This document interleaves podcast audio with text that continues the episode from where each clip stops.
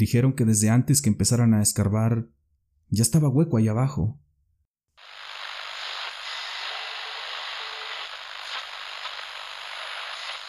Muy buenas noches, espero se encuentren muy bien y que hayan tenido una excelente semana. Bienvenidos sean todos ustedes a un capítulo más. En esta ocasión les contaremos una historia de un extraño ser que parece habitar bajo un pueblo. Así que no te vayas a ir sin dejarnos tu teoría al respecto en los comentarios. Tampoco te vayas a ir sin dejarnos tu like. Por favor recuerda que si el contenido que te presentamos es de tu agrado, nos ayudarías mucho suscribiéndote al canal y compartiéndolo con alguien a quien tú creas que le puede gustar. Eso nos ayudaría a crecer y a poderte traer más relatos como este. Ahora sí, no te muevas de ahí. Súbele esos auriculares y apaga la luz, que ya ha sintonizado la señal de amplitud paranormal. Hola. Antes que nada, quisiera pedirles por favor que mi identidad y la ubicación donde ocurrieron los hechos que a continuación les voy a relatar permanezcan anónimos. Recuerdo que cuando era niño había varias historias extrañas en el pueblo, pero eran más bien de esas que nadie cree, de esas que se cuentan solo por pasar el rato. Sin embargo, después de lo que sucedió, dos de esas historias me regresaron a la mente. Ahora ya no suenan tan ficticias, tan descabelladas como antes. Bien dicen que todas las historias y leyendas tienen su origen en un hecho real. En una de ellas se decía que cada cierto número de años y en ciertos días en específico se escuchaba un sonido extraño en el pueblo. Era una especie de quejido o mugido que al parecer provenía de las orillas de la localidad e inundaba las calles por las madrugadas. Nunca se supo de qué era ese sonido, ni qué lo producía. Pero se tenía la creencia que era un mal presagio. En otra historia, un señor que era dueño de unos terrenos ubicados en las afueras del pueblo contaba que cuando regresaba tarde, había visto en varias ocasiones cómo un ser extraño caminaba entre sus tierras. Este señor del que les cuento cada año sembraba maíz de temporal, y ese año en particular notó que algo estaba destruyendo sus cultivos. Sabiendo que la mayoría de los animales perjudiciales son nocturnos, no le quedó de otra que pasar una noche en su ranchito, para cazar o ahuyentar a ese animal que estaba acabando con sus cultivos. Pero no iba solo, lo acompañaba uno de sus ayudantes y sus dos perros. Encendieron una fogata al pie de una galera donde se quedarían, y cerca de la medianoche dice que de repente todo se quedó en silencio. Que se les hizo raro porque en el pueblo las noches no son calladas. El sonido de los grillos, de los sapos y demás animales nocturnos siempre se escucha muy fuerte. Sus perros comenzaron a inquietarse y se fueron a refugiar dentro de la galera. Con eso ya sospechaban que se trataba de un animal más o menos grande. Lo bueno es que iban armados así que también se metieron a la galera y se pusieron alertas.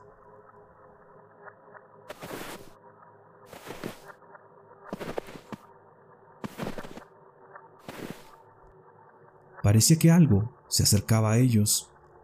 Los perros comenzaron a chillar como si tuvieran miedo. Ahí es donde ya los dos señores se espantaron.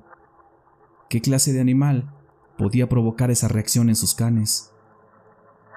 El dueño le dijo a su ayudante que no salieran hasta ver qué era lo que andaba por ahí. Así que se quedaron en silencio, observando hacia afuera entre las tablas. Unos momentos después, apareció eso a lo que los perros le tenían miedo. Caminando frente a la galera, pasó un ser extraño. Dicen que era como una persona, pero muy delgada, con sus extremidades largas su cara era como de demonio. Caminaba muy despacio. Observaba todo. Lentamente avanzaba. Dijo el señor que la persona que le ayudaba se desmayó de la impresión, y él no pudo hacer más que tirarse al suelo y rezar con todas sus fuerzas. Estaba seguro que se trataba de algo muy malo. Después de un buen rato las pisadas se alejaron Con un poco de aguardiente hizo reaccionar a su ayudante, quien al recobrar el sentido salió corriendo de ahí y jamás lo volvió a ver. El señor salió y observó que las cosas que tenía en la fogata estaban revueltas, como si alguien hubiera estado buscando algo. Después de eso jamás se volvió a quedar una sola noche en sus tierras. Pero bueno, en realidad la historia que les quiero contar ocurrió por ahí del 2009, en el pueblo donde vivía en ese entonces, uno muy alejado de la ciudad, ubicado en la mera sierra. Sobre la carretera federal había que agarrar un camino de terracería muy angosto, Después de una hora aproximadamente llegabas a él. Era un pueblito donde nada interesante pasaba. La vida transcurría muy normal. Se trabajaba en lo que se podía, en el campo principalmente. Cada uno sembraba lo que comía, no gran cosa.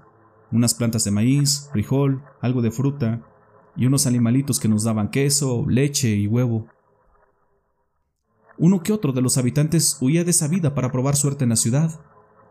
Principalmente los más jóvenes iban a estudiar, y unos más de plano emigraban y ya nunca más regresaban. Parecía que nada iba a cambiar la vida en ese lugar, pero cierta mañana, por ahí de las nueve, llegaron varias camionetas blancas doble cabina y con unas leyendas en inglés. Con ellos también llegaron las autoridades del municipio, esos que jamás se aparecían por ahí, solo iban cuando querían el voto. En fin, mandaron a llamar a todos los habitantes para una reunión.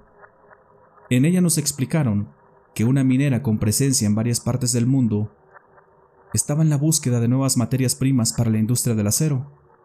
Tras una investigación habían encontrado que en los bordes del pueblo había un yacimiento de y querían extraerlo. Si el pueblo aceptaba, comprarían a muy buen precio las tierras donde trabajarían Además, ofrecían capacitar a todos los varones de cierta edad para darles trabajo, con todas las prestaciones de ley. Asimismo, harían obras a beneficio del pueblo, como pavimentar las calles, mejorarían los servicios de agua y luz, construirían una escuela, una clínica y hasta una cancha. Todo eso lo dejaron por escrito. Se marcharon y prometieron regresar en una semana para conocer nuestra decisión.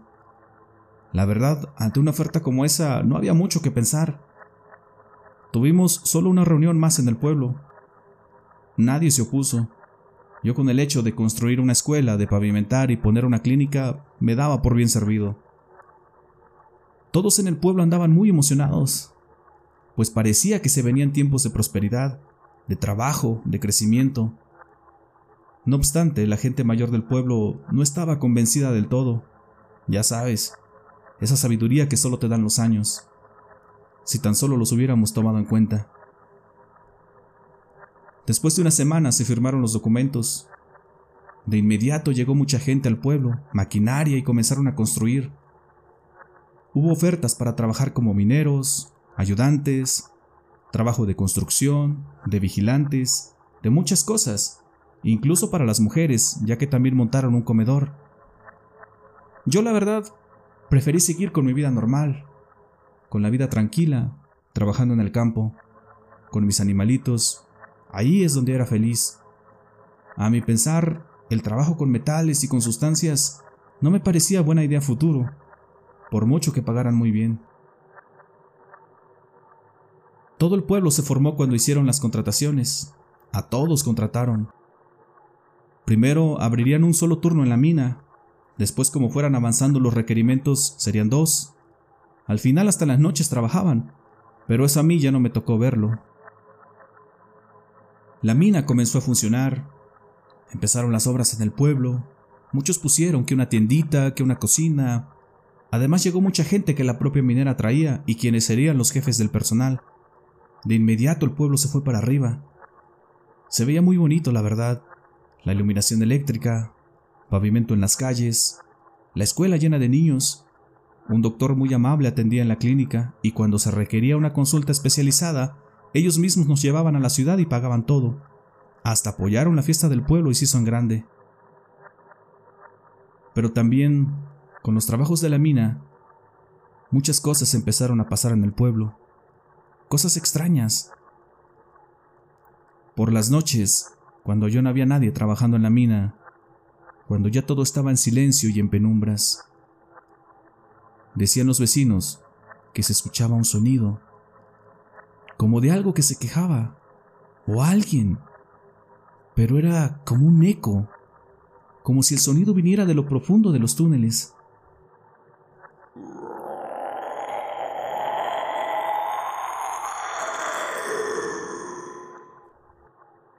La primera vez que yo lo escuché, la verdad me dio bastante miedo.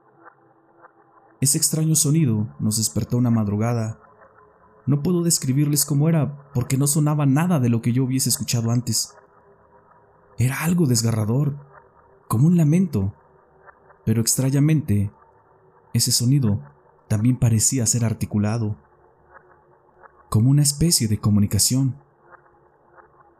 Bien recuerdo lo que me dijo mi esposa esa noche que parecía que esa cosa nos decía que no había sido buena idea lo de la mina.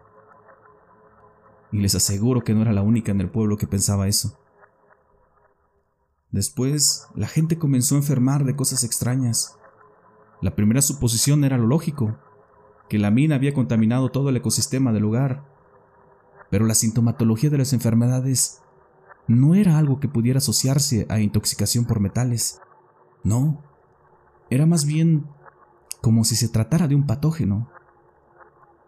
Por más que les hacían estudios, la gente no mejoraba. Y no solo las personas, los animalitos también comenzaron a enfermar, dejaron de reproducirse, las gallinas ya no querían poner huevos. Era como si hubieran soltado algo en el pueblo. Ahora con lo que vivimos en la época actual, uno ya no sabe ni qué pensar de esas cosas, caray. Decían las personas más grandes que todo eso que pasaba simplemente era la naturaleza defendiéndose, que los de la mina habían dejado salir algo que vivía allá abajo.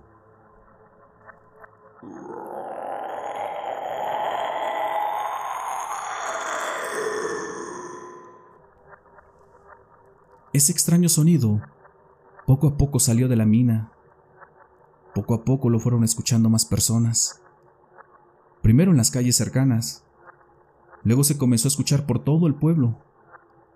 Todos lo podían escuchar, pero nadie salía a asomarse. A todos nos daba miedo. Muchos trabajadores comenzaron a renunciar. Los primeros en hacerlo fueron los veladores, los guardias de seguridad que se quedaban por las noches. Como ustedes saben, en esas empresas, si no es que en todas, los hacen firmar un contrato de confidencialidad y no podían decir nada de lo que pasaba dentro de la mina. Pero uno de los que habían renunciado decía que en las noches algo salía de los túneles. Él contaba que otro fulano que también había renunciado pudo ver aquella cosa extraña.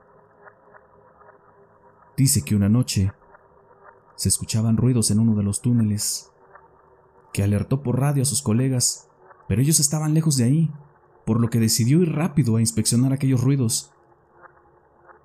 Cuando llegaron los demás guardias de seguridad, Aquel que había decidido ir a revisar los túneles estaba sentado en la entrada de la mina, llorando a gritos. Entre tartamudeos, les dijo que el diablo andaba caminando por los túneles, que él lo había visto. Y no fue el único que vio esa cosa. También los vecinos cercanos a la mina decían que en las noches una criatura salía de ahí y caminaba por las calles. Por mi parte, yo un día me quedé hasta tarde trabajando en mi ranchito. Aguanté lo más que pude para regresar y calculándole que no me agarrara la noche en el camino. Pero las cosas se me complicaron y me falló el cálculo. Aquí cabe mencionar que yo vivía por la entrada del pueblo, al lado contrario de la mina, por lo que a fuerza tenía que atravesar esa zona para llegar a mi casa. Cuando regresé ya había caído la noche pero en la mina siempre había luces encendidas, reflectores que alumbraban toda esa zona.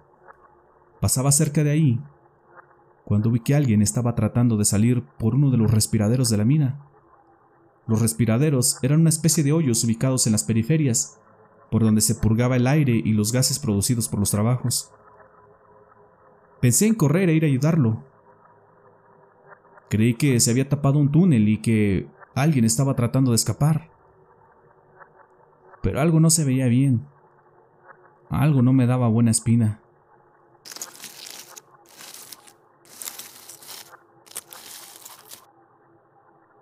Del respiradero, poco a poco salieron unos brazos. Era como si le costara trabajo. Después el torso. Se arrastró un poco y finalmente las piernas de algo que parecía una especie de persona. Era una figura humana, dos brazos, dos piernas, un cuerpo. Pero las proporciones de este no eran normales. Era muy delgado y sus extremidades raras. Había algo muy extraño con su cabeza. No era redonda, no era normal. No pude ver su rostro. No llegaba bien la luz y ni de broma lo iba a alumbrar con mi lámpara. Me congelé cuando lo pude ver mejor. Ese extraño ser comenzó a caminar dando pasos largos, un poco torpes. Parecía que le causaba curiosidad todo lo que había por ahí. Miraba los autos, los inspeccionaba, pero siempre se mantenía lejos de la luz.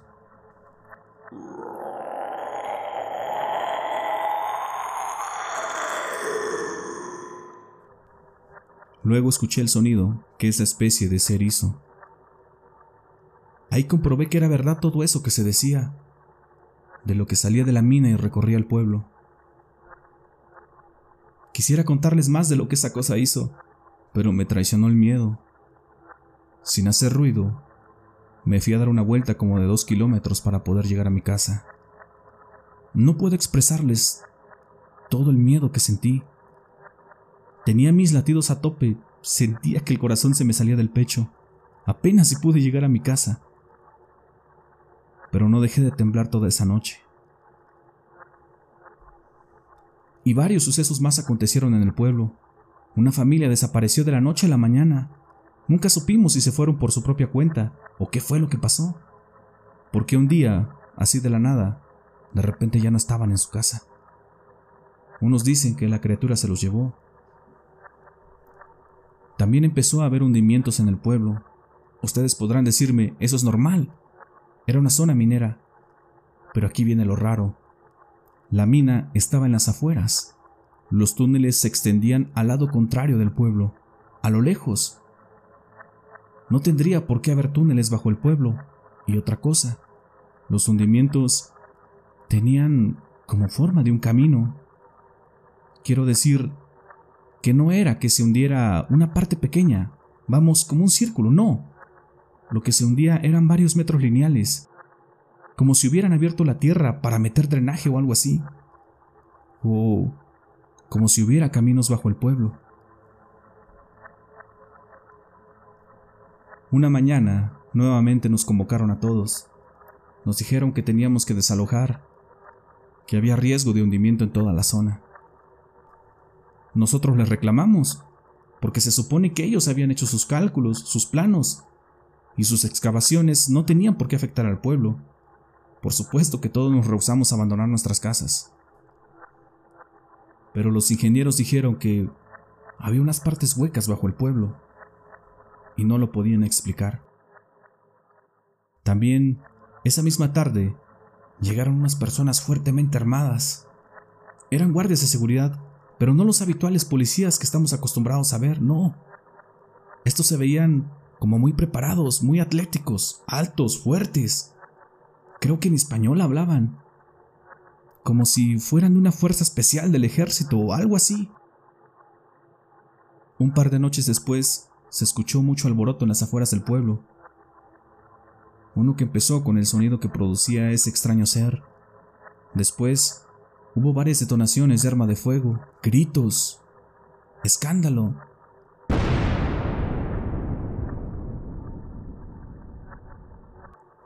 Y una explosión. Una que sacudió a toda la zona. Una parte del pueblo se había hundido. Todos los vecinos salimos a las calles. Casualmente cuando salimos se fue la luz del pueblo. Muy temprano nos enteramos por un vecino que alguien de la mina había bajado las cuchillas a propósito. Así que ese mismo día, todos los vecinos salimos a manifestarnos. Pero para que nos hicieran caso, fuimos a cerrar la carretera federal. Ahí estábamos todos deteniendo a las personas que transitaban. Sabemos que estuvo mal, pero era la única forma en que nos escucharan. Esa misma tarde llegó gente de la capital al pueblo, las autoridades del municipio y los representantes de la mina. Ellos nos dijeron que se llevarían nuestras demandas y que en unos días nos darían solución. Al otro día, casi toda la gente del pueblo dejó de ir a trabajar a la mina. Muchos estaban enfermos, otros asustados. Y es que otros dos compañeros habían desaparecido la noche de la explosión. Al igual que la familia que les conté, no supimos si se marcharon del pueblo o quedaron atrapados en la mina o, si se los llevó esa cosa. Entonces, los trabajadores que habían renunciado comenzaron a contar todo lo que pasaba dentro de la mina. Dijeron que desde antes que empezaran a escarbar ya estaba hueco ahí abajo, que también algo no los dejaba avanzar.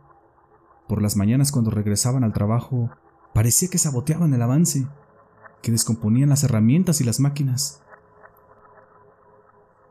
que parecía como si algo viviera allá abajo. Seguido encontraban huellas de un animal desconocido, que los ruidos esos extraños salían de lo más profundo de los túneles. Muchos dicen que llegaron a ver a un tipo de animal que caminaba en dos patas allá abajo, y que ese ser ya se había llevado a varios de sus compañeros. La explosión, los hundimientos, esta gente armada, todo empezó a poner nerviosos a los habitantes del pueblo. Pero contra todo eso, la minera comenzó a comprar más y más terrenos para expandirse. Más tardaron en renunciar los trabajadores del pueblo que en que llevaran a unos nuevos.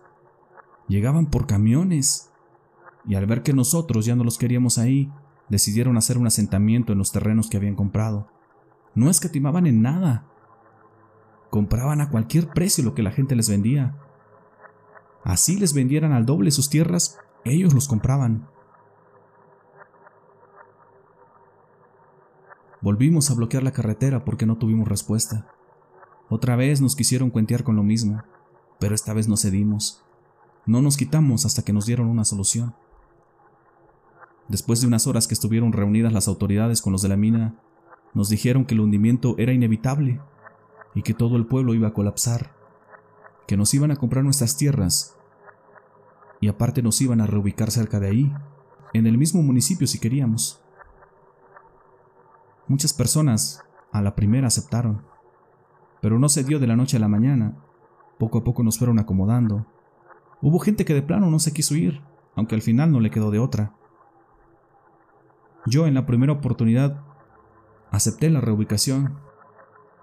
Mi terrenito donde tenía mis animales estaba lejos de ahí, así que no hubo problema con ese, hasta la fecha lo sigo teniendo. Cuando yo ya no estaba en el pueblo, me contaron que un día se escuchó una gran explosión, que se derrumbaron muchos túneles y que algo quedó ahí entre los escombros. Dicen que fue una explosión controlada para atrapar a esa cosa que salía de los túneles, que muchos la pudieron ver, la describieron como un ser humanoide, como si tuviera facciones de un animal, un híbrido pues de animal y humano. Pero de inmediato llegó el ejército. Hubo hasta helicópteros. Cerraron todo. Reunieron a los trabajadores. Dicen que los amenazaron con hacerles daño si alguien se atrevía a contar algo de lo que habían visto. Hubo quien le pudo tomar fotos a la criatura esa, pero los militares les quitaron su teléfono. Y los pocos que lograron esconderlo dicen que extrañamente todas las fotos desaparecieron de esa cosa. Hasta la fecha la mina sigue en operaciones, cada vez se expande más, pero ya no hay ningún trabajador del pueblo. De hecho, quienes viven por el rumbo dicen que es extraño porque seguido llega gente nueva, como si seguido necesitaran cambiarla. Muchos creen que todo lo que pasó fue solo para asustarnos y quitarnos las tierras, pero hay muchas dudas. Algunos creen que ellos ya sabían que algo habitaba allá abajo. Unos dicen que hay una nave enterrada. Otros dicen que esa cosa no era lo único que habitaba bajo el pueblo, que hay toda una red de túneles y que muchos de ellos son muy profundos, que jamás han encontrado el fondo. Unos más dicen que todo fue por un material raro que encontraron en la zona. Todo se quedó en mera especulación, nunca supimos la verdad, nunca se supo nada. Yo me pregunto, ¿qué era eso que parecía vivir bajo el pueblo? ¿Por qué estaba hueco ahí abajo? Está muy raro todo eso de cómo llegó la minera al pueblo. Para mí que eran otra cosa y quién sabe qué anden buscando por ahí. Tengo otra historia que me contó una de las personas que trabajaban en los túneles y relata la vez en que se toparon de frente con lo que habitaba allá abajo. Esas si quieren se las cuento más adelantito. Por lo pronto, espero que les haya gustado el relato. Les mando un gran saludo.